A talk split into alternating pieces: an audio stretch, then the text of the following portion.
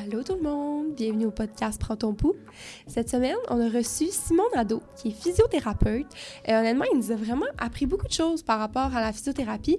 Puis euh, j'espère en fait qu'il va vous avoir donné envie, euh, peut-être à quelqu'un qui est au cégep ou même dans un, un autre parcours atypique, euh, de découvrir plus davantage euh, la physiothérapie. Donc, euh, très intéressant ici. Puis, euh, Ouais, c'était vraiment très ouais. intéressant. J'ai appris plusieurs choses. J'ai aussi parlé beaucoup des mythes. Oui! C'était vraiment cool à savoir un petit peu pour déconstruire un peu ces mythes-là. Encore une fois, le podcast d'aujourd'hui est propulsé par Planica, un cabinet expert en planification financière pour MD et étudiants en médecine. Et si jamais vous, vous achetez des beaux scrubs pour vous promener dans les hôpitaux du Québec, vous pouvez utiliser notre code Prends ton pouls 10 sur le site de Garde Malade pour avoir un beau 10% de rabais sur votre prochaine commande. Donc, euh, bonne écoute! Bonne écoute!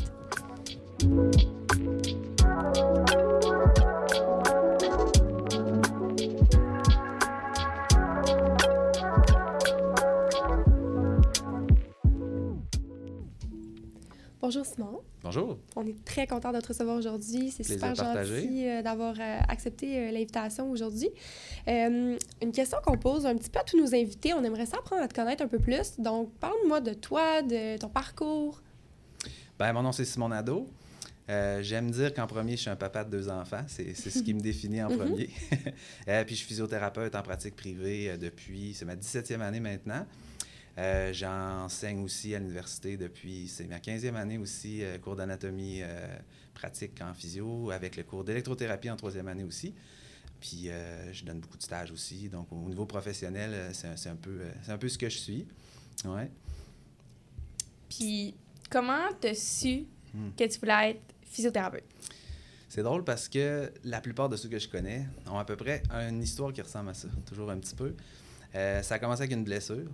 Euh, Il y a beaucoup de gens qui ont, qui ont voulu être médecin. Mon frère, c'était son cas aussi. Euh, C'était un peu ce qu'il pensait aussi, Mhm. euh, une expérience qu'il a eue. Euh, J'étais un grand sportif euh, de secondaire, là, rien de. puis j'ai vécu la catastrophe d'une entorse de cheville, tu sais, puis c'est facile de juger de l'extérieur, mais quand c'est ta vie, là, moi je joue au basket, tu sais, je voulais, je voulais vraiment revenir au jeu, fait que j'ai vécu vraiment ce drame-là, puis j'ai con, je connaissais pas ça du tout. J'ai consulté un physiothérapeute à l'époque qui, euh, qui m'a rassuré, qui m'a expliqué comment ça allait, puis tu sais, j'ai vraiment senti euh, l'approche humaine de cette personne-là qui est vraiment... euh, il se souciait vraiment que ça aille mieux, c'était pas juste aller voir quelqu'un, puis Mhm. juste comme ça. Puis j'ai pu vivre un peu le parcours de se faire accompagner comme ça, puis de voir un peu qu'est-ce qu'on pouvait améliorer. Puis ce qui m'a impressionné le plus, c'est mais il connaît donc bien ça, le corps humain, lui, cette personne-là. Je me Mhm. rappelle de l'idée là, qui m'avait euh, qui m'avait euh, touché le plus. Je dit comment on fait pour être aussi connaisseur que ça, puis mettre ça au service d'un patient réel, tu sais. Que... Puis moi, ben, ça m'avait permis de finir ma saison, puis j'ai dit, hey, c'est ça que je veux faire, tu sais. Mais évidemment, euh, tout le monde a un peu le premier contact avec la physio est souvent sportif. Puis on arrive à l'université après ça, puis on se dit, Hey, c'est juste la surface. Tellement plus que ça. Exactement. puis je pense que c'est vrai dans votre domaine aussi. Mhm. Euh, donc, ça a quand même commencé avec ça. Puis après ça, une fois qu'on arrive à l'université, ben c'est un peu différent parce que des fois, c'est un peu déroutant parce qu'on se dit, oh, finalement, c'est pas ce que je pensais. Des fois, Mhm. ça peut avoir l'air un petit peu négatif au début. Un peu, euh, c'est ça, déroutant, je pense que c'est le mot. Puis éventuellement, on découvre des affaires qu'on n'avait pas pensées. Puis finalement, j'ai la chance de faire du sportif encore beaucoup, mais je fais plein d'autres affaires que j'aurais pas sais. Fait qu'initialement, c'est, c'est- la piqûre, je pense, c'était justement la, la partie sportive. Mais aussi, j'avais le goût d'aller à fond. Le corps humain, ça m'intéressait au, au bout. Puis je, je voulais, je voulais être spécialiste de quelque chose. Puis c'est ça qui, m'a, qui m'avait allumé en premier. C'est intéressant, c'est quand même venu tôt dans ta vie, c'est le Oui, oui. Mhm. Puis ça a plusieurs reprises après, malheureusement. Suis blessé souvent. fun. Un peu moins le fun, ça. Euh, sinon, tu es, encore dans le milieu universitaire, Ouais. justement, comme enseignant. Ouais. Euh, fait que, est-ce que tu pourrais un peu nous parler des études en physiothérapie, à quoi ça ressemble? On a parlé un petit peu de la maîtrise, tout ça. Euh, y- ce qui est cool, c'est qu'il y a plusieurs chemins possibles aussi. Puis, ben, moi, j'ai gradué il y a un certain nombre d'années, donc ça a un petit peu changé, mais je peux parler de mon parcours un peu qui est peut-être un peu atypique, qui peut aider. Euh, ça reste euh, un accès difficile en partant, comme en médecine, un peu moins Mhm. pire, il y a moins de, c'est un peu moins contingenté, mais Mhm. quand même, c'est quand même difficile. Les cohortes sont un peu plus grandes maintenant aussi, mais il reste que c'est quelque chose qui est difficile d'accès. Puis, euh, moi, j'ai eu un secondaire fantastique. Je me suis épanoui dans à peu près tout, euh, des intérêts variés, tout allait bien, j'avais des bonnes notes. Arrive au cégep, j'ai pas vraiment aimé ça. Euh, j'ai pris une mauvaise décision à l'époque, je me rappelle, de on se concentre sur mes études, tu sais, puis mauvaise décision parce que je pense que c'est ça. Il faut qu'on vive un petit peu à travers ça aussi. Euh, donc, c'était des études un peu forcées dans ma tête. Je réussissais quand même à avoir des bonnes notes, mais bon, c'était difficile. Puis c'était un deux ans que j'essaie d'oublier un petit peu. mais ça m'a pas découragé. Puis euh, l'année où j'ai voulu appliquer en physiothérapie, ben, c'est une des années records où la, la, cote nécessaire était la plus élevée. Donc, euh, je me rappelle, je me suis même pas essayé au final. C'est ça, je me, je, me, suis dit, je vais aller faire quelque chose d'autre pour augmenter mes notes. Il manquait pas grand-chose, mm-hmm. mais c'était frustrant quand même. J'avais l'impression d'avoir gâché deux ans pour rien. Puis je suis allé, je me suis dit, je vais aller dans un, un programme connexe, mais que, qui va me faire triper. Fait que je, on dirait que ça, ça, a marqué ma vie par la suite. Trouver quelque chose qui nous passionne, qui est, qui est beaucoup plus aidant. Je suis allé en biologie à l'Université Laval ici disséquer tout ce qui existe à peu près, tout ce qui bouge et qui bouge plus.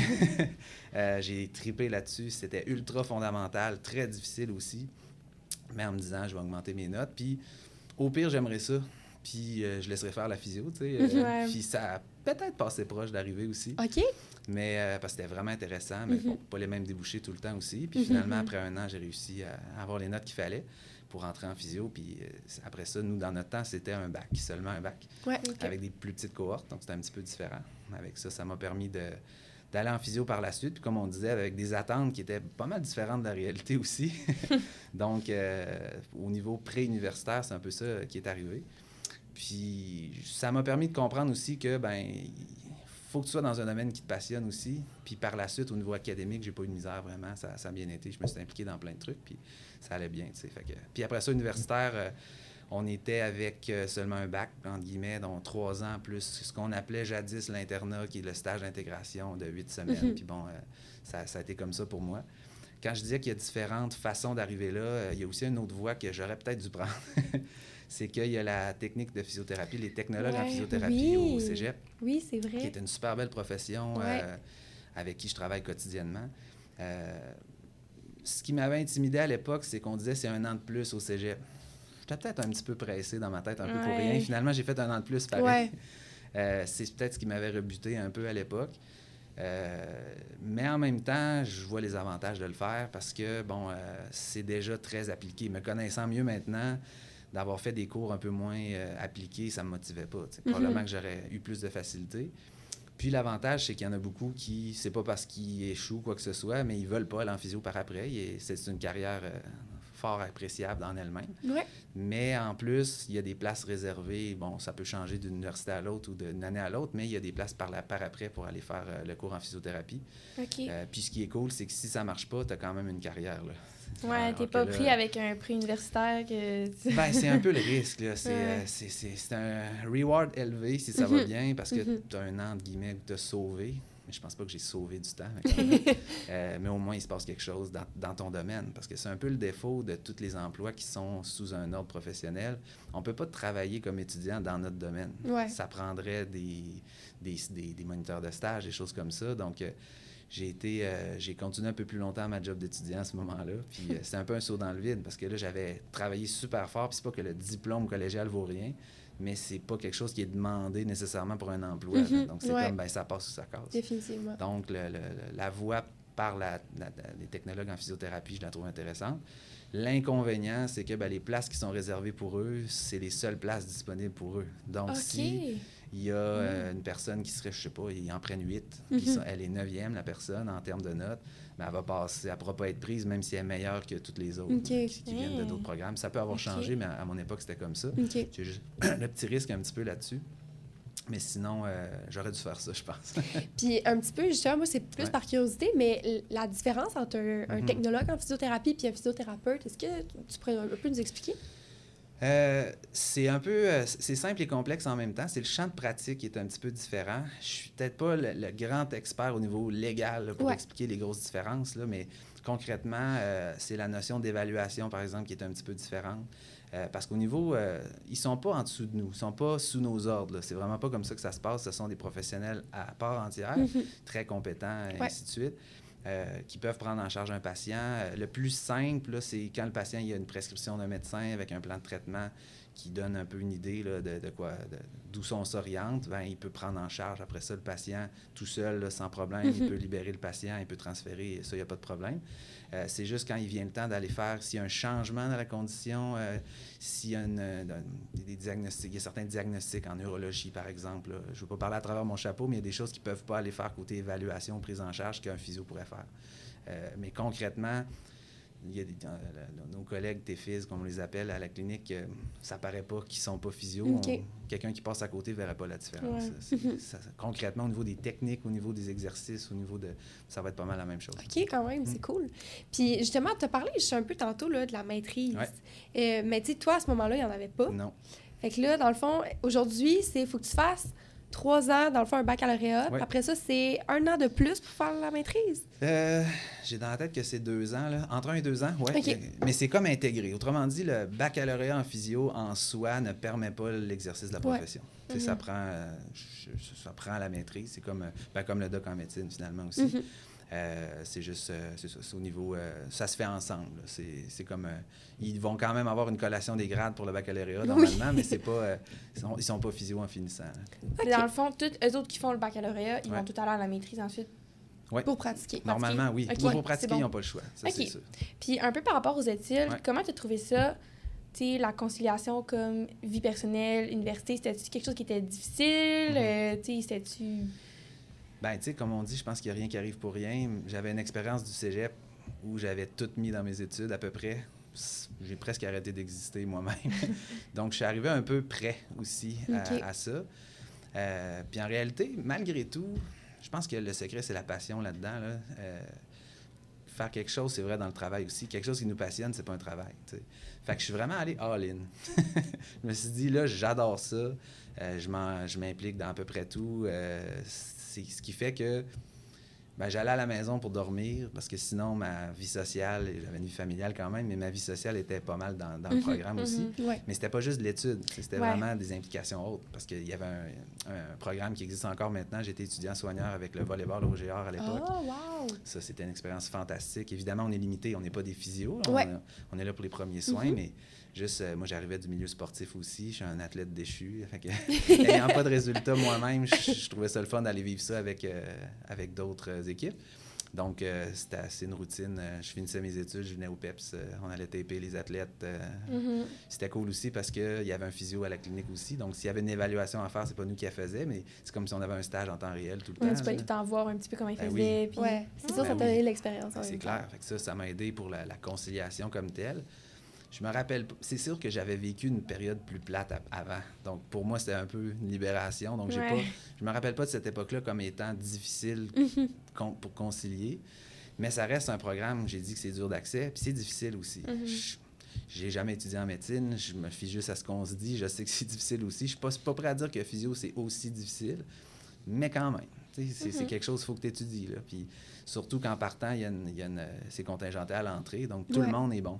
Mhm. Puis heureusement, on n'a pas besoin de se démarquer nécessairement euh, par après pour un choix de, de résidence ou quoi que ce Mhm. soit, mais il reste qu'on est toujours avec des gens qui sont bons, donc il y a une- quand même une pression élevée. Mhm. Euh, c'est un emploi qui amène à des responsabilités élevées aussi. Donc, il y a quand même un stress qui est là. Mais je parle pour moi. En tout cas, la façon que je l'ai faite, euh, ça ne m'a pas paru comme un gros poids là-dessus. Je pense que c'est la stratégie du all-in, je dirais. Ouais. Puis, sais, on va y aller un petit peu là, dans le vif du sujet. Ouais. là. Concrètement, un physio, Ouais. ça fait Qu'est-ce quoi? que ça fait? ouais. euh, je pense qu'il y a autant de réponses que de physio qui seraient assis à ma place. je résumerai parce que là, après, on peut rentrer dans tout ce qui est spécialité, ainsi de suite.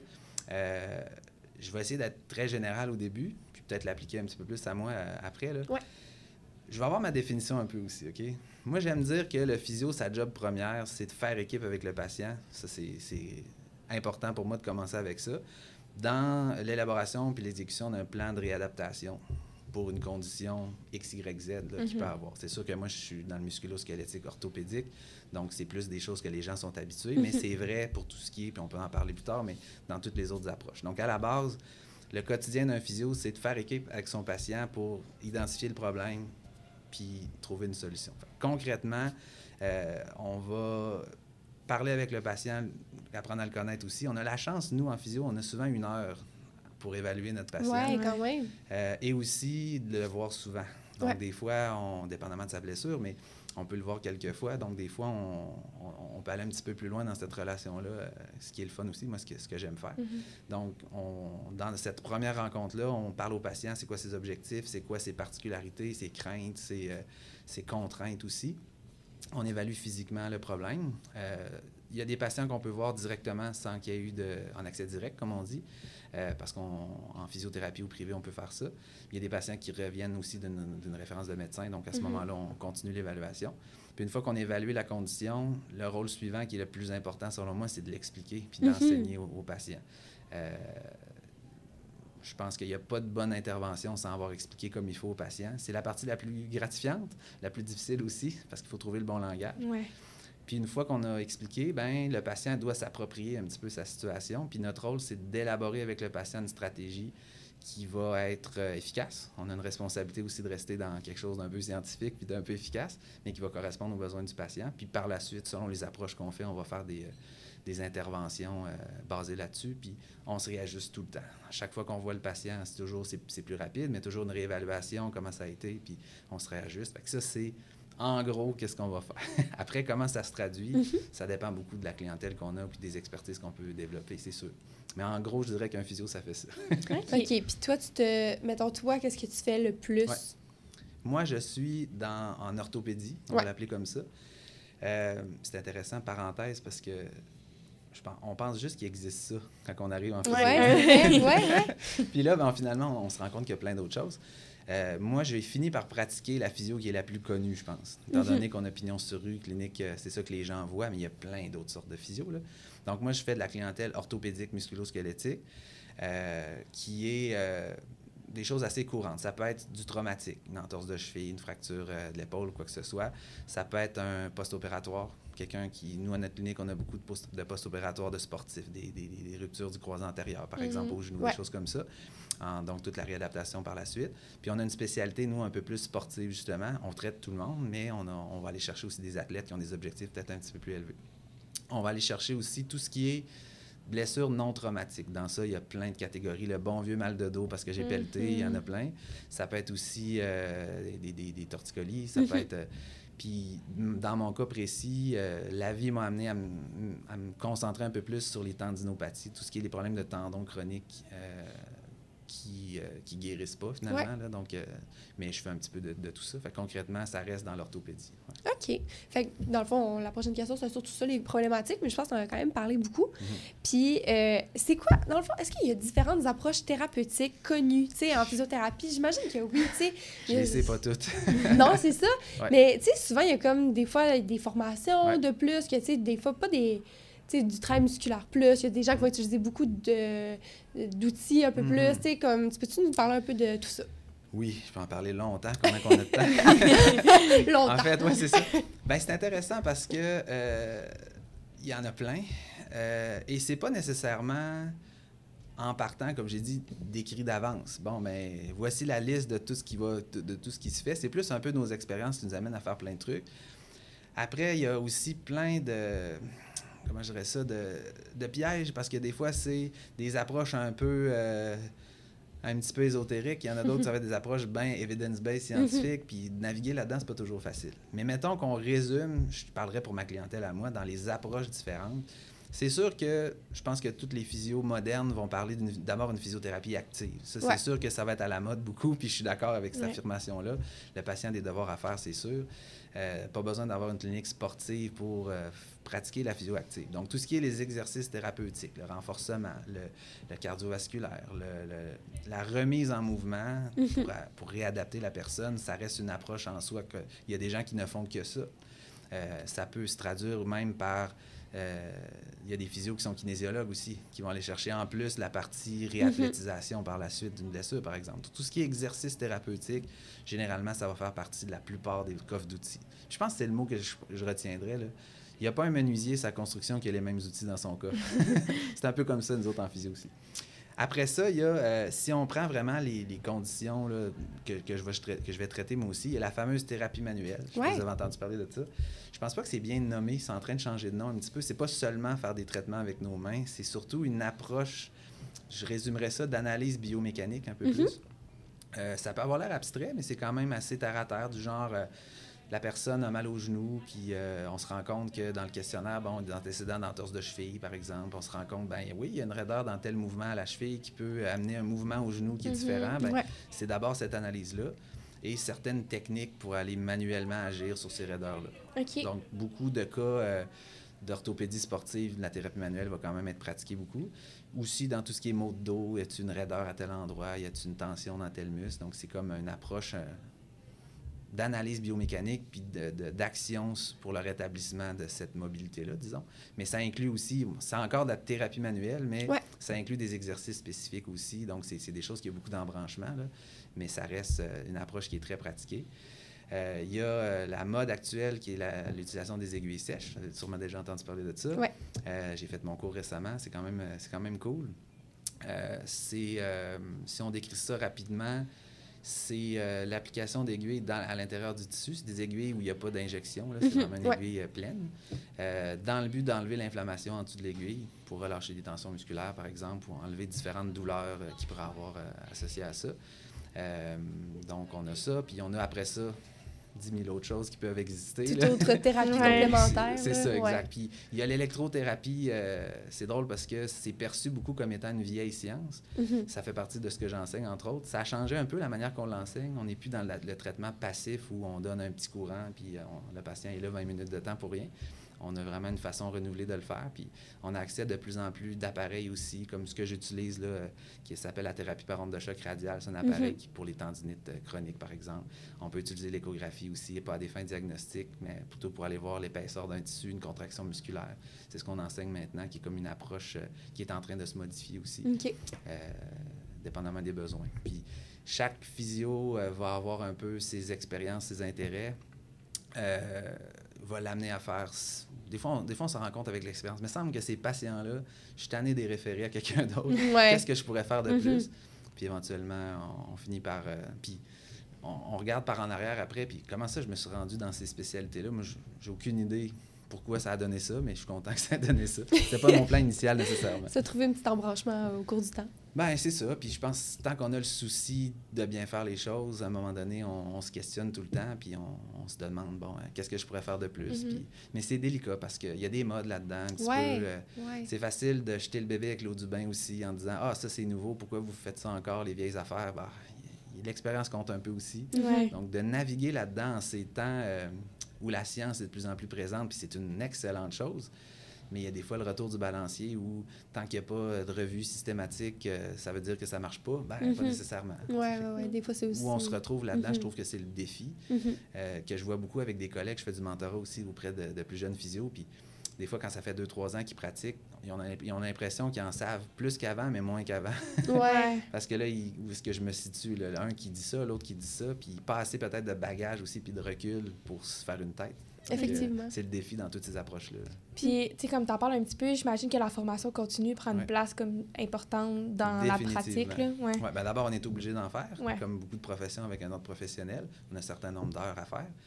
Euh, puis en plus, ben c'est ça, par intérêt personnel, moi, c'est ce, qui- ce que j'allais chercher avec la physio, c'est d'être toujours à l'affût des, des nouvelles techniques, des nouvelles théories. Euh, donc oui, la formation continue, c'est ce qui nous amène à avoir certaines spécialités aussi. Il y a certaines spécialisations, bon, le mot spécialité, c'est pas un mot qu'on peut utiliser, c'est pour les spécialités en médecine, on Ouais, va parler d'expertise un peu plus. Mhm. Ouais. Euh, il y en a qui sont derrière des attestations. Les aiguilles, par exemple, Mhm. on doit avoir une attestation de l'ordre professionnel, donc il y a un cours qui se donne à l'ordre pour, euh, pour avoir cette attestation-là.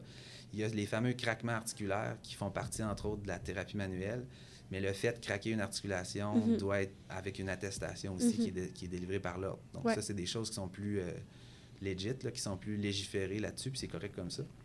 Mais tout le reste, ça dépend de qu'est-ce qu'on veut faire. Fait que la formation continue par la suite, ben, il y a l'OPPQ, l'ordre de, de la physiothérapie qui en donne, même dans les, dans les situations où il n'y a pas d'attestation à avoir. Il va y avoir plein d'organismes aussi de formation de plus en plus en ligne aussi, euh, des Mhm. formations comme ça. Il va y avoir des, aussi des micro-programmes à l'université dans certaines spécialités que moi, je ne pratique pas. Par exemple, en rééducation périnéale, pour les femmes enceintes, pour les, les postpartum, ces Mhm. choses-là. Euh, Il y a- il y a des, euh, des, des- des programmes aussi pour les vertiges, par exemple. Mhm. Des affaires un petit peu plus spécialisées en pédiatrie, par exemple, aussi. Ok. Je ne peux pas toutes les nommer. Ouais. Ouais. Il y a certains micro-programmes aussi universitaires qui nous donnent une formation continue de, de cette façon-là. Puis par la suite, il y a, à un moment donné, ce qui est le défi, c'est que pour nos physios, des fois qui ont un peu plus d'expérience, on a l'impression qu'ils ont tout fait. fait que par après, c'est beaucoup, il y en a beaucoup qui vont enseigner eux-mêmes. Donc, euh, puis il y a certains experts qui vont euh, pouvoir être, euh, qui donnent des formations aussi pour aller un petit peu plus loin dans certains. Fait que finalement, on, on a des heures par année de, formation continue tout le temps. Ouais. Puis, euh, ça, ça intéresse beaucoup les gens. Là. Oui. Un horaire de semaine, Ouais. mettons, ça ressemble à quoi? Euh, mettons, je vais en parler d'un standard, OK? Je pense que ça, c'est terre à terre, c'est important pour ceux qui pensent à, à aller dans cette profession-là. Je parle encore du domaine privé dans ce cas-ci. Généralement, il faut s'attendre à être disponible quand la clientèle l'est. Ça reste un, un commerce de proximité. Je peux pas beaucoup... Il existe la téléphysio, mais c'est beaucoup euh, hands-on, comme on dit. Mhm. Donc, c'est sûr qu'il y a des soirs à faire généralement. Mais là, c'est sûr que je parle à deux filles en médecine. On n'a pas de garde tant que ça, nous à faire. Je, je, me plaindrai pas. Mais il y a quand même, euh, généralement, surtout un physio qui commence, qui n'est pas nécessairement une clientèle très établie. C'est plus facile le soir d'être disponible puis d'avoir des gens. Donc, euh, il y a quand même certains soirs à faire. Mais classiquement, il y en a qui vont aimer ça. Moi, si j'étais tout seul, euh, célibataire, euh, sans enfant, je pense que je ferais ça parce que tu te lèves à l'heure que tu veux, puis le soir, ben, Tu te couches un peu plus tard. ça, mais- ça. Euh, mais cl- classiquement, il y a des jours, des soirs. Ça puis après, ça dépend du contexte de la clinique dans laquelle on est. Parenthèse, au niveau public, souvent, Mhm. ils ont des gardes à faire aussi, mais ouais. c'est pas fréquent. Mhm. Là, ça a peut-être changé. Je sais que quand je faisais mes stages, il y avait peut-être trois gardes de fin de semaine euh, par, euh, par année. Mhm. Où là, c'était pas la nuit non plus. C'est vraiment, on fait la tournée de tous les patients, euh, juste aller voir si tout est Mhm. correct. tu sais. Mhm. Ça peut avoir changé, mais, dans, mais au niveau de la, la clinique privée, normalement, c'est pas le cas. Puis un horaire typique, ben l'avantage quand même, c'est que la plupart du temps, la fin de semaine, soit on est en congé, soit on va faire des implications sportives complètement différentes. Ça Mhm. change le beat un petit peu. Mais un horaire typique, c'est quand même exigeant aussi. Euh, c'est dépendamment des milieux, on peut faire entre 10 et 15 patients. On va parler de plage horaire de 30 minutes d'habitude quand c'est un suivi. Ouais. Puis une évaluation, certaines cliniques vont prendre deux plages horaires ou des fois pas, là, ça Mhm. dépend, mais chez nous, c'est une heure pour une évaluation, puis après ça, les suivis. Ouais. Euh, après ça, le vieux sage se prend quelques pauses à travers ça pour pas prendre trop de retard. Euh, mais ça peut donner, dans mon cas, je crois que c'est comme 11-12 patients par jour. Ce qui fait que la, mais la journée ne se finit pas là. On a énormément de rédaction de dossiers à faire. Sûr. Et c'est correct. Mhm. C'est un, document important, le dossier. Ouais. Puis c'est- c'est- c'est- c'est- c'est on est- c'est obligatoire, premièrement, Ouais. mais c'est pas seulement ça, c'est pour la- la- le bien-être du patient. Mais surtout, dans mon cas, vu que je travaille avec une clientèle un peu plus chronique, j'ai beaucoup, beaucoup de communication à faire avec le médecin, avec euh, les autres professionnels. Donc, tu sais, j'ai- quand j'ai fini mon patient, je suis pas rendu à la maison. là. Il y a quand même euh, des heures par la suite à faire, dépendamment de- du milieu.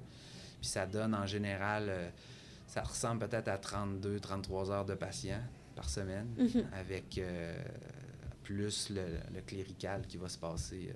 Puis dans mon cas précis, c'est pas nécessairement quelque chose que je recommande à tout le monde, mais si on parle d'équilibre un peu là-dedans, depuis les dossiers numériques, on peut amener, on n'a pas le droit d'apporter des dossiers à la maison, Mhm. mais je peux me connecter au serveur par la maison puis me déconnecter, Ouais. ça c'est permis. Donc, des fois, je vais comme tout de suite après mes patients aller euh, m'occuper du souper En même et, temps. euh, les tâches familiales. Puis, puis quand les enfants sont couchés, je vais faire mes dossiers. Donc, ça Mhm. donne un petit peu de latitude quand même. Qui est mieux qu'avant où on ne pouvait pas sortir les dossiers puis ça s'accumulait. Ouais. Mais c'est ça, tu sais, ça doit dépendre un peu aussi si tu as ta clinique ou pas, tu sais. Mais l'horaire, ça doit être quand même assez flexible, tu sais. Si tu peux mettre, mettons, tes patients, tu sais, comme aujourd- aujourd'hui ici, mettons, tu t'es probablement Ouais. fait un horaire en conséquence, Ouais. Ce qui est cool, c'est que c'est les deux en même temps. C'est et très flexible et pas du tout. OK. Euh, L'idée, c'est que quand les patients sont là, j'ai aucune marge de manœuvre. On est vraiment à la demi-heure près. Sais, c'est- vraiment ça. Par contre, le sachant d'avance, c'est super facile Mhm. parce que je peux dire, bon, ben là, j'ai- telle obligation, ben je, je vais travailler le soir à place. Puis les patients, c'est sûr que c'est toujours dépendant si les patients peuvent y aller, mais il reste que tu peux quand même te prendre ta journée Mhm. comme ça. Euh, la différence après, c'est que certains milieux cliniques vont avoir des contraintes en fonction soit de l'ancienneté, soit de la clientèle, soit. Évidemment, je ne juge pas ça, mais c'est- c'est pas nécessairement toujours possible de dire bon, ben, cette semaine, euh, je fais pas de soir. Ouais, ouais, ouais. Bon, exceptionnellement, les gens comprennent. donc, Or, euh, si on enlève toutes ces contraintes-là, euh, pour des choses ponctuelles, c'est assez facile. Comme moi, avec mon enseignement, c'est- facile. Je vais dire, bon, ben, telle journée, j'ai moins de patients, j'en mets plus, telle autre. Mhm. Puis c'est- le sachant d'avance, c'est super facile. OK. Puis, OK. Qu'est-ce que les gens savent pas, Ouais. la physio? Plein d'affaires. D'ailleurs, je vais inclure les physios là-dedans aussi, dans les gens. Euh, premièrement, je, je me répète un peu, mais c'est ça. On ne sait pas. On sait pas vraiment ce que ça fait un physio en partant, puis même en, en entrant dans ce domaine-là. Je peux l'expliquer un peu de la manière que moi je l'ai vécu. C'est moi j'avais l'impression en arrivant en physio qu'il y avait un livre là, poussiéreux là. puis là-dedans là, il y a tous les symptômes d'une entorse de cheville, puis la page à côté c'est tous les traitements de l'entorse de cheville. C'est pas ça. on apprend comment le corps fonctionne, on apprend comment l'évaluer, on apprend comment mettre ça dans le contexte, puis de le traiter, s'ajuster. Donc, c'est un peu plus complexe qu'il n'y paraît. Euh, donc, qu'est-ce qu'un étudiant ne saurait pas envers la physio? euh, Il il y, a ça. Deuxièmement, euh, c'est- L'avantage qu'on a, c'est que on le rend simple pour le patient, mais le corps humain, c'est compliqué. Puis moi, c'est ça qui me stimule en passant, le fait que c'est difficile. Mhm. Mais c'est quand même difficile, cette- ce Mhm. travail-là, pour dire, bon, j'ai-tu oublié telle chose, j'ai-tu... Puis je parle à des gens qui vont connaître ça aussi. mais on a toujours un peu en arrière de notre tête là, quelque chose qu'on va pas tout le temps verbaliser, mais OK, là, ça peut-tu être ça, son affaire? Ah, je vais aller vérifier ça tantôt. C'est, prenant, c'est très prenant, puis on est toujours très concentré. Ça, c'est difficile. Ce que les gens ne savent pas de la physio aussi... euh, euh, comment je dirais ça? Les attentes face à la réadaptation aussi, des fois. Ça peut rentrer dans un genre de mythe aussi de la physio euh, là-dessus Ouais. aussi, euh, si, on, si, si on parle de ça en même temps. La, la- la guérison n'est pas la responsabilité unique du physio. C'est vrai un peu dans tous les domaines aussi. Donc, ce, qu'on ne sait pas de la physio, souvent le patient, il y en a qui vont arriver ne connaissant pas ce qu'on fait. C'est pas Ouais. euh, méchant ce que je dis là, mais s'attendent à je me couche sur la table puis tu vas me guérir. Ouais. Ouais, je ressors puis tout va bien. Je pense Ben- qu'en majorité, c'est ça que je, je vois souvent. Oui. Là, Tu sais, les gens, ils savent pas qu'il faut qu'ils fassent des trucs à la maison, tu sais, des exercices pour Ouais. les aider. Fait Mais je pense qu'on n'est pas assez bon non plus, les physios, pour l'expliquer comme il faut, puis le- Mhm. on l'expliquer dans la communauté aussi, tu sais, mais ce qui fait que les gens ne savent pas exactement à quoi s'attendre quand ils arrivent en physio, ils sont surpris d'avoir des exercices, donc ça, c'est quelque chose euh, qu'on peut ne pas savoir sur la physio. Euh, puis je dirais aussi, euh, si on vraiment plus sur le sujet de qu'est-ce qu'on sait pas, c'est c'est ça, c'est plus dur qu'on pense. C'est un métier sûr. qui est passionnant, mais c'est prenant. Puis c'est, euh, parce qu'on se fait souvent comparer aux médecins, justement. Puis j'ai jamais dit que c'est la même chose. mais c'est pas mal pareil aussi. Non, je comprends. Ouais. C'est prendre en charge quand même la santé de quelqu'un. Puis la personne te fait confiance au final. Là, fait que... Oui, puis tu sais, je le dirais comme ça aussi. Des fois, j'ai envie de dire, mon patient, il sait pas à quel point je veux pour lui. Là. Ouais. Il sait pas à quel point là, je travaille pas juste pour ma paye. tu sais. Ouais. c'est, c'est, c'est ça. Les, les gens, on- heureusement, avec le temps, on a des attentes un peu plus élevées parce que les gens nous, nous connaissent un peu plus, Ouais. c'est vrai, puis s'attendent à un résultat euh, qu'on est capable de livrer aussi. Mais c'est comme si la pression augmente tout le temps avec ça. Puis euh, dans notre alliance thérapeutique, c'est important de faire comprendre aux patients qu'on est de son bord. Mhm. C'est ça, je pense qu'en arrivant, des fois, c'est ça qu'il faut mettre en place, que les gens ne savent pas vraiment comment ça marche. hein. Mhm. C'est vrai. Ouais. Puis est-ce qu'il y a, à part ce que tu viens de dire, y a-tu d'autres mythes Ouais. en physiothérapie, des fausses croyances? Il y en a plein. Tout le temps ça, la réponse. hein? Euh, un que je trouve euh, que c'est cher à mon cœur aussi de le dire, c'est que je pense que ça change un petit peu aussi, mais les gens ont peur qu'on les abonne. Ouais. Euh, je vais parler surtout pour mon contexte à moi parce qu'on est au privé, les gens paient Mhm. pour venir en Mhm. physio. Ils paient pour aller chez le médecin aussi, c'est juste Mhm. que c'est dans leurs impôts, ça paraît pas. Ouais. Euh, les gens arrivent souvent encore avec une crainte de bon, comment ça va me coûter ça? Puis c'est comme une apparence. Des fois, ils nous pensent avoir un conflit d'intérêt en disant il y a avantage à, me faire durer ça parce qu'il va être payé plus. Mhm. Mais c'est tellement faux. Mhm. C'est vraiment pas ça. Moi, je me demande tout le temps comment je peux faire ça plus efficace, comment je peux y donner des devoirs à faire pour que, Mhm. pour que ça se règle aussi sans avoir besoin de toutes ces ressources-là. Mhm. Parce que ça reste un peu, la, la physio privée, ça prend un peu d'assurance, Ouais. ou un peu, donc un travail qui permet d'avoir des assurances, ou un peu de sous aussi, tu sais, veut, veut pas. Ouais. Donc, c'est un peu le défaut aussi. J'aimerais ça pouvoir offrir ce service-là à n'importe qui. C'est pas toujours Mhm. possible. Ça existe au niveau hospitalier, parce que ça, on peut en parler, parce que des physios, il y en a plein, plein d'autres aussi, mais dans la, la physio qu'on fait, c'est un petit peu différent. Donc, euh, ce- cette crainte-là qu'on on va les abonner puis que ça va, ça va prendre une éternité, c'est vraiment pas le cas. Moi, la première phrase que je dis à mon patient quand j'explique le plan de traitement, c'est « Ma job, c'est que vous n'ayez pas besoin de moi. » C'est vraiment ça que je leur dis. Évidemment qu'on les accompagne jusqu'au bout, on s'assure que le problème est réglé, puis ainsi de suite. Ouais. Mais c'est pas ça, c'est archi faux. Mhm. On va pas aller leur faire d'abonnement. Puis le deuxième gros mythe, c'est ça, ça va un peu avec ce que je disais tantôt, c'est je m'en vais là, je vais me coucher là, puis il va me guérir. Mhm. C'est pas comme ça. Non. Puis ça va un peu plus loin. euh, ça, fait, ça fait partie des défis aussi de la physio qu'on a, c'est que c'est sûr que si on prend une entorse de cheville de base, Mhm. la personne va probablement s'améliorer quand même. Même s'il n'y a pas eu de traitement de physio, ce sera peut-être pas optimal. Je ne veux pas dénigrer ce qu'on fait, Mhm. mais il y a quand même une guérison naturelle qui peut se faire malgré tout. Ouais. Puis il y a des gens, il y a plein de gens qui ne consultent pas pour ces problèmes-là. Il peut y avoir Mhm. d'autres problèmes après, mais somme toute, ça va être quand même assez bien. Les douleurs plus chroniques, les mal de dos, les Ah, ça revient à tous les ans depuis 10 ans. L'idée que le physio va guérir le problème s'il n'y a pas au départ un changement des habitudes de vie qui a amené ce problème-là. Ça, c'est un des mythes Mhm. aussi, c'est que le physio va aider surtout à les identifier, les corriger sur l'épisode aigu, mais aller voir, ben, on ne pourra pas avoir de miracle si on ne change pas ce qui a causé le problème. Ouais. C'est ça qu'on doit mettre en place en premier pour clarifier les attentes. Mais souvent, les patients arrivent avec euh, cette idée-là, sais, que Mhm.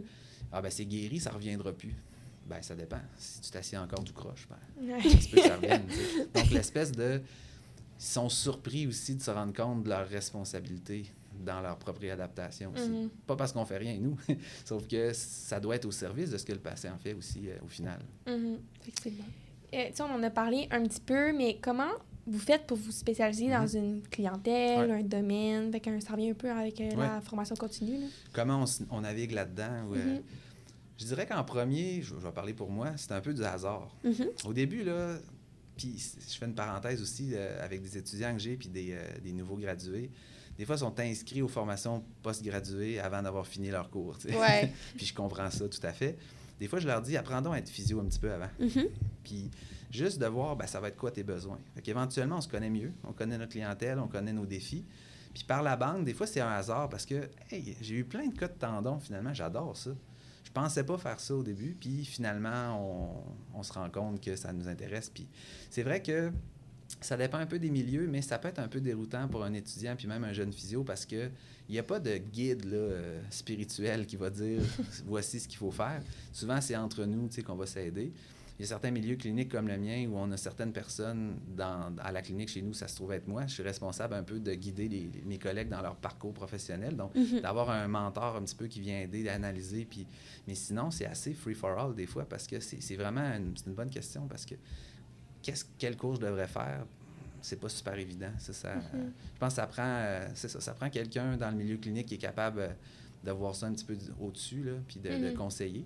Euh, mais au, au départ, je pense qu'il faut que ça vienne de, pas nécessairement des idées préconçues sur ce que je pensais vouloir faire en physio, mais avec la clientèle que j'ai, mes intérêts ont évolué, puis je vais aller faire ces cours-là un petit peu plus. tu sais. Puis ça, c'est pour les approches dans un même domaine. Il y en a que des fois, finalement, c'est un hasard aussi. J'aime pas ça, l'orthopédie. Ça peut arriver. Là, c'est arrivé. C'est un peu déroutant parce que ben là, euh, j'ai fait cinq ans, mettons. Qu'est-ce que je fais? Mhm. C'est dur après ça. Mon permis, moi, me permet d'aller faire euh, de la pédiatrie à l'hôpital. Je Mhm. connais rien là-dedans. Ouais. Donc, il y a, il y a- il y a quand même une transition qui est difficile à faire. C'est pour ça Mhm. que c'est un peu déroutant, encore une fois, au début. On les connaît pas, les approches.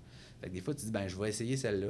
Des fois, c'est une question de cet emploi-là me plaisait plus. Puis, fait que c'est pas parfait, je dirais, la façon. ouais. Mais il y a moyen. Je pense que quand on s'entoure bien, on se Mhm. connaît bien, puis on, on prend le temps d'explorer. Ça a le défaut de la qualité, c'est que le défaut, c'est que c'est un peu déroutant. La qualité, Mhm. c'est qu'on fait un peu ce qu'on veut aussi. Si on a un bon plan, puis on sait où on s'en va, euh, y a les possibilités sont infinies. Mhm. C'est ça. OK, puis on en a parlé encore une fois un petit peu tantôt, mais tu as parlé du milieu hospitalier. Euh, sinon, il y a les cliniques privées Ouais. qu'on connaît quand même assez bien. Y en a-tu d'autres? Puis sinon, mais c'est quoi les grosses différences entre Mhm. chacun? La, la majorité des physios ne seront pas nécessairement à- dans les cliniques privées. Il y en a beaucoup à l'hôpital. Mhm. Euh, c'est drôle parce que j'ai fait des stages à l'hôpital aussi. On a le sarreau blanc aussi. Il y Ah! avait un petit peu de, des anecdotes. Euh, Les gars, on se fait appeler docteur. Les filles, ils se font appeler garde. généralement. Oh, mais c'est les Ouais, stéréotypes, ça revient tout le temps. C'est oui. Drôle parce que j'ai un étudiant qui m'a dit la même chose encore récemment. là. Ça n'a pas Ah changé ouais, trop, ça n'a trop. pas changé non Donc, plus. souvent, on passe un peu inaperçu parce qu'on va passer, euh, on ressemble aux pharmaciens, aux médecins, aux, nutri- aux nutritionnistes ou quoi que Mhm, ce soit. là. Donc, euh, à l'hôpital, il va en avoir sur les étages, par exemple en orthopédie aiguë, après des, des chirurgies, des choses comme ça. Euh, il y en a dans les unités, mettons, de médecine familiale, tout simplement. Mhm. C'est plus la gériatrie à ce moment-là. Euh, J'ai fait un stage là-dedans, super intéressant. Il va en avoir en neurologie, soit en neurologie aiguë, tout ce qui est AVC, ces Mhm. trucs-là, avec les atteintes évolutives aussi, sclérose en plaques, ces trucs-là. Euh, il y a des spécialisations aussi en cardio-respiratoire. euh, que je fais pas, que je pratique pas moi-même, je Mhm. connais moins, mais c'est une, une pratique de la physio qu'on connaît moins. C'est vrai, j'aurais pu dire ça dans Qu'est-ce qu'on sait pas de la physio. Il y a tout le traitement des plaies, par exemple. Ça aussi, je savais pas qu'on faisait ça. euh, ouais, c'est une réadaptation euh, spécifique au niveau des plaies, de concert avec les infirmières. Euh, sinon, il y en a beaucoup des physios dans les centres de réadaptation aussi, Mhm. soit avec les, les blessés médulaires, avec les amputés, Mhm. avec... il y en a énormément. On travaille à ce moment-là en- de concert avec les physiardes beaucoup euh, dans ces contextes-là. Ouais.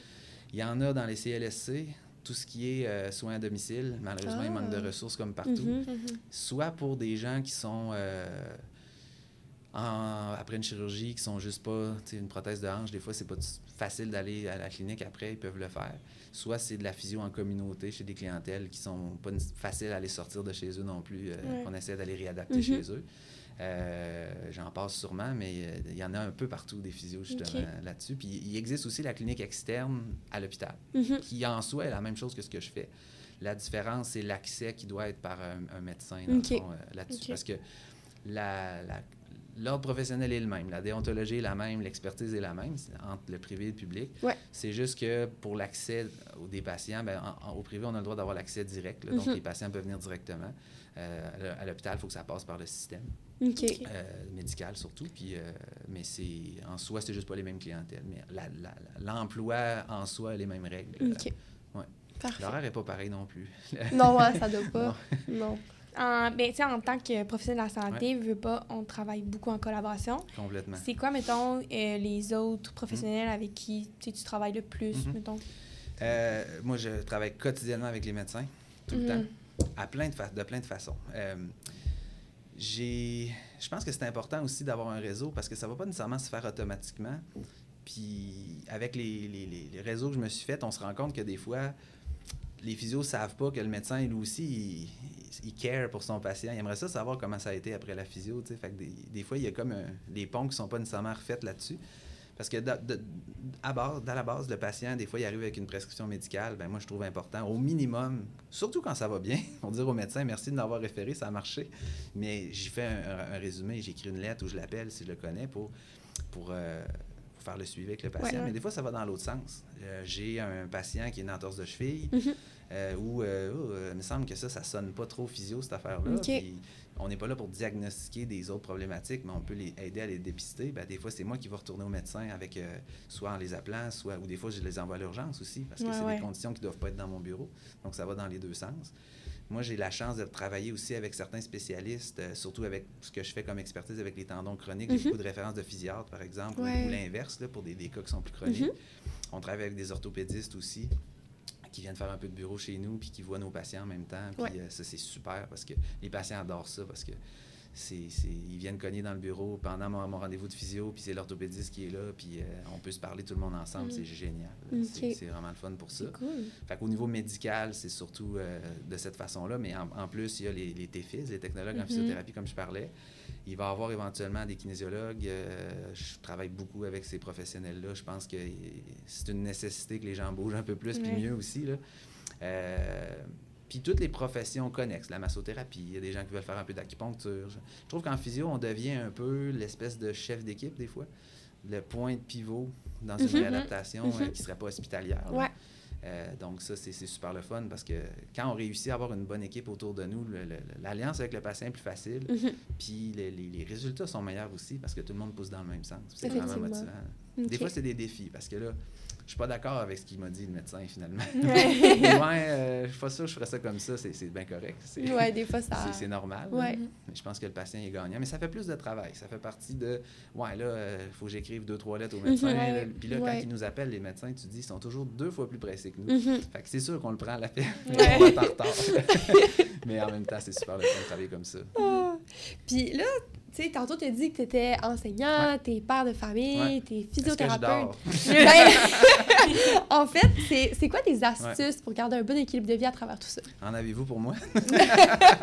On est encore, nous, en train de, se pratiquer. Ben, j'en ai quelques-unes. Écoute, euh, une que j'ai découvert peut-être un peu plus récemment, il faut planifier, je pense. Mhm. C'est niaiseux parce que moi, j'aime bien la spontanéité dans la vie aussi, mais il faut se planifier des moments où je vais être off. Mhm. C'est à l'agenda, tu sais. Surtout avec les enfants qui ont des cours de ci puis de ça, puis la conjointe qui a, qui a ses besoins elle aussi, puis après ça, ben, en famille, comment qu'on s'arrange. Le sachant d'avance avec mon horaire, c'est peut-être un peu plus facile, tu sais. On est capable, c'est pas parfait, mais de se planifier déjà, je pense que ça aide énormément. Puis des fois, c'est des fois c'est un peu forcé, je le sais, Ouais. Mhm. mais c'est parce que sinon on le fait pas. Non, Ouais. c'est vrai. Il faut qu'on aille euh, glisser avec les enfants en fin de semaine. Il faut Mhm. qu'on aille. Bon. Euh, parce que du temps, il y en a un peu tout le temps, Mhm. c'est sûr. L'autre chose, c'est. euh, il faut être passionné autant in que out. Moi, j'ai une théorie. Je pense que le cerveau, comme la nature, a horreur du vide. Mhm. Penser à rien, ça se peut pas. Mhm. OK? il faut remplacer par autre chose. Donc, pardon. Donc, même au travail, il faut qu'on soit full passionné comme ça. C'est comme j'ai dit tantôt, c'est pas un, ça sera pas un travail. Mhm. D'un autre côté, il faut être passionné de quelque chose qui n'a pas rapport aussi. Ouais. On a hâte de dire, hey, là, j'ai collectionné des coquillages, ça me dérange pas. d'avoir une autre passion, euh, ça s'invente pas une passion, je le Mhm. sais, mais d'avoir un os à ronger à côté aussi, Ouais. c'est primordial, Mhm. ça, c'est sûr. Puis de ne pas. euh, je pense pas qu'il y a de cinq minutes qui sont perdues. Là. Ça vaut à peine d'aller chercher un cinq minutes ici et là. Mhm. Puis parce que c'est ça, je pense. euh, je pense pas qu'on peut tout le temps décrocher non plus. Je pense pas que Oui. c'est possible. C'est difficile, ouais. Tout est- dépendant de la personnalité du professionnel. Tu sais, ceux qui sont un peu plus anxieux, ceux qui sont un peu plus. C'est sûr que c'est déjà arrivé qu'un patient nous réveille la nuit. Pas lui qui m'appelle, mais ah, qu'est-ce que je peux faire avec ce patient-là? Ouais. tu sais. Donc, si on n'a pas rempli notre cerveau d'autres choses de positif, je pense que ça, ça va rester. Mhm. Donc, euh, c'est une façon de le faire aussi. Euh, sinon, plus dans la journée comme telle, parce que c'est une journée qui en finit plus de finir des fois. Euh, les, comme je disais tantôt, les petites pauses, c'est niaiseux, mais moi, je préfère finir un petit peu plus tard, puis d'avoir juste un 30 minutes, parce qu'on va toujours avoir 15 minutes de retard. Ouais. on va être capable au moins de tamponner avec ça. Puis moi, je fais exprès, je sors, je, sors euh, de la clinique, on a comme une petite cuisine à côté, ou des fois, je vais prendre une marche, 10 minutes, Mhm. juste Ouais, pour dire, c'est mieux j'ai pensé à d'autres choses. Mais je pense pas que j'ai encore atteint l'équilibre. Ouais. c'est mes trucs, mais je suis pas encore à 100 Ben, Ben, on, a, on a beaucoup de personnes qui sont venues sur le podcast qui Ouais. disent que c'est. Tu sais, je parle les autres domaines, je sais pas, mais le domaine de la santé, c'est difficile de décrocher parce que tu as tout le temps en tête. OK, ça aujourd'hui, Mm. c'était-tu correct ce que j'ai fait? Qu'est-ce que je préfère de mieux? Mhm. Ou tu Ben- penses à des trucs qui t'ont marqué? Fait que ça, des fois, c'est difficile de complètement. C'est dur, tu peux pas te mettre à off complètement. là. Non, c'est Non, ça. parce que je pense sincèrement que pour être un bon professionnel de la santé, Mhm. il, faut que, il faut que tu le files, le patient. Dans le sens, il faut que tu aies le goût de l'aider. Mhm. Il faut que ça soit dosé, comme j'ai dit tantôt. Des fois, on n'a pas assez de. Je trouve qu'on n'est pas assez préparé à se donner autant que ça. Là, tu sais. ça, ça, nous, euh, ça nous met un peu à nu face à ça. là. Mais d'un autre côté, donc si on, on care, désolé l'anglicisme, ben ça, c'est vrai, c'est réel. Donc, c'est dur de retasser ça après. tu sais. Donc, c'est un peu les deux côtés de la médaille en Ok. même temps. OK. Puis là, on, part- on pourrait passer à la question des auditeurs. Ouais. On a des, des personnes qui avaient des petites questions pour toi. Ouais. Ben, la, la première, on a un petit peu parlé, mais tu sais, tu en avais donné aussi un petit peu ton opinion. Là. La, la personne te demandait si c'était mieux de passer par la technique Ouais. ou faire un pré-universitaire, mettons, en sciences de la nature, pour se rendre au bac, même Mm. si on perd un an, entre guillemets. Regarde, euh, perdre un an, moi, la vie m'a appris que ça n'existe pas. Mhm. Vraiment pas. Tu sais, justement, pour moi, un peu, mon, mon passage par la biologie, c'est la raison pour laquelle j'enseigne. Mhm. Point barre. tu sais. Puis ça, Mhm. c'est. Pour moi, ben, je n'ai pas. Je, je pense que je pourrais le dire aussi dans l'équilibre euh, Mhm. dans ta vie, c'est que je fais plein de choses différentes Mhm. aussi. Tu sais, faire euh, 65 patients par semaine tout le temps, je serais pas capable. Heureusement, je vais donner un cours, puis ça me motive. C'est ça. Mais donc, euh, le temps perdu, je pense pas qu'il existe. Mhm. Personnellement, le, le conseil que je donnerais, c'est chill out, là, vivez votre vie. Il n'y a pas une année de plus ou de moins. là. Pour ce qui est après ça, si on savait l'avenir, ça serait plus facile. Il y a toujours des, des risques-bénéfices. Je pense vraiment que la profession du TFIS est en train de, se s'émanciper encore plus, devenir de plus en plus euh, Mhm. une profession en elle-même, qui Ouais. est une super belle profession. Donc, moi, je pense que si c'était à refaire, je referais, je passerais par là surtout, ça c'est mon histoire à moi, mais tu sais, côté motivation, je sais l'effet que ça a fait de ne pas être motivé versus Ouais. l'être. Game changer. C'est Mhm. c'est sûr que je suis biaisé, c'est mon histoire à moi, mais j'aurais pas. L'inconvénient, c'est ça, c'est que c'est pas tous les étudiants en TFIS après qui peuvent aller en physio. Mhm. C'est un peu le risque. Puis, il y a quelqu'un qui voulait savoir, c'est quoi la différence, la différence entre un physio et un ergothérapeute? La question. Euh, c'est sujet de bien des débats. Euh, il, y a la- il y a la- il y a un peu la façon que je m'étais fait enseigner euh, à l'époque, euh, qui est un peu technique. là. Euh, on parlait à l'époque d'une déficience et d'une incapacité. Mhm. Une déficience, c'est j'ai manque de force, j'ai une Mhm. raideur, j'ai une douleur. Mhm. Une incapacité, c'est fonctionnel. Je peux pas, mettons, euh, un exemple qui m'avait été donné. Je prétends pas être l'expert là-dessus. J'ai euh, une prothèse de hanche, personne âgée, qui me donne une faiblesse importante des quadriceps. Et je peux pas m'asseoir sur le siège de toilette à cause de ça. Le physio va s'occuper, ben, l'ergo est capable de donner un exercice aussi de cuisse, mais mettons qu'on simplifie. Le physio va aller voir, ben, est-ce que sa hanche bouge bien? Est-ce que, donc la déficience, le muscle, est-ce qu'il est assez fort? L'ergothérapeute va s'assurer que la fonction demeure optimale. Est-ce qu'on prend un rehausseur de siège, par Mhm. exemple? Est-ce qu'on lui enseigne une autre technique? Est-ce qu'on a besoin d'une aide technique? Ouais. Je pourrais le résumer comme ça. Mhm. Mais là, je vais me faire tirer des tomates peut-être parce que je suis pas. euh, ça reste quelque chose que c'est un, point que j'ai dit souvent, on le sait pas assez ce que, ce que chacun fait. là. Non, c'est ça. Puis de toute façon, un jour, on recevra sûrement une ergo, un ergothérapeute pour savoir encore plus, pour compléter Ouais. la question. Ouais, ouais. Euh, est-ce que tu trouves. Ben, est-ce que j'imagine que tu aimes ton métier, Ouais. mais est-ce que niveau salaire, niveau qualité de vie, est-ce que tu trouves que c'est un bon métier? Vraiment pas. Écoute, tout le monde est insatisfait de son salaire tout le temps. Ouais. Je, je pense que ça, c'est personnel à chacun. Je pense vraiment. Je, détournerais la question en disant si le salaire est un enjeu, je pense pas que c'est le bon métier. Mhm. Ouais. Je pense que c'est vrai dans, Dans, des. tout, euh, dans ça. tous les métiers, en fait, oui. Euh, on gagne un peu moins que je pensais, mais en même temps, euh, je me suis fait dire ça par mon planificateur financier. D'ailleurs. je fais des farces avec ça. Non, euh, on, on est une classe moyenne euh, confortable, tu sais. Mhm. Euh, je comparerais ça à des, des profs, par exemple, ou des choses comme ça. Personnellement, c'est sûr qu'on peut toujours avoir une opinion sur le, le- le- le- le risque-bénéfice aussi là-dedans, mais tu sais, Ouais. moi, je- le salaire n'est pas un enjeu pour moi. Je Mhm. gagne bien ma vie, je suis à l'aise Mhm. avec ça. Ça, ce point-là étant dit. Est-ce que c'est un bon métier? Ça dépend d'une chose bien précise. L'affaire qui va driver la personne et aussi l'affaire qui va décourager la personne, c'est la même. Mhm. C'est le défi. ouais. si tu es drivé par être expert dans quelque chose, de donner pour le patient, puis de, de- d'avoir une équipe autour de toi, d'être, mais c'est énergivore, si, si ça te drive, go. Mhm. Si tu recherches, puis c'est bien normal, il y a des gens qui vont être plus cérébrales, qui vont être plus... euh, peut-être que c'est pas c'est pas nécessairement ce qui la même ce qui va plaire à quelqu'un va, Ouais. va déplaire à quelqu'un d'autre c'est moi ce que je vais chercher là-dedans c'est vraiment le défi de se pousser tout le temps puis d'être à l'affût tout le temps Euh, si on aime ça ben c'est sûr que c'est une belle job c'est certain Ouais. qu'il y a ses défis comme n'importe laquelle Mhm. et moi je suis pas je suis pas euh, insatisfait de, de ma situation c'est bien de le savoir. Ouais. Euh, puis dernière question, en fait, on voudrait savoir si tu avais à donner un conseil Ouais. à toi-même quand tu étais dans ta première année de Mhm. physiothérapie ou même quand tu étais au cégep Ouais. ou un étudiant en ce moment qui se dit Hey, moi j'aimerais peut-être ça être physiothérapeute, Mhm. ben ce serait quoi ton conseil? change d'idée. non, écoute, mais c'est une super bonne question parce que euh, j'ai une, théorie un peu là-dedans aussi que je pense ça va rejoindre un peu toutes les professions de la santé. Je suis persuadé que les qualités requises qui sont, euh, qui sont requises pour faire un bon physio sont avant tout des qualités humaines, en partant. Tu sais, on peut toujours étudier plus. On peut Mhm. toujours faire une formation de plus. Euh, les milieux cliniques, maintenant, ont des ressources inestimables c'est pas ça qui fait qu'on est un bon physio ou pas, ou un bon médecin ou pas, je pense. Je Mhm. pense qu'à la base, c'est des expériences humaines Ouais. qu'il faut aller chercher. Mhm. Donc, conseil 1, je ne suis pas un donneur de conseils, mais je pense que ça s'appliquerait. Ayez des expériences humaines. Impliquez-vous. Donnez-vous, mettez-vous dans une situation d'aide, de relation d'aide aussi. Exposez-vous à des clientèles avec lesquelles vous n'êtes pas habitué. Mhm. Peu importe le milieu dans lequel vous venez, parce que ça va être ça votre réalité. C'est vrai. Puis les skills qu'on va avoir avec notre patient sont beaucoup plus humaines. Comment j'ai réussi à aller chercher ce qui motive ce patient-là, qu'est-ce qui lui fait peur, qu'est-ce qui et comment je peux fédérer ça, cristalliser ça avec un plan de traitement? Dans ce qu'on appelle l'alliance thérapeutique, c'est avant tout de communiquer puis de connecter avec ce patient-là.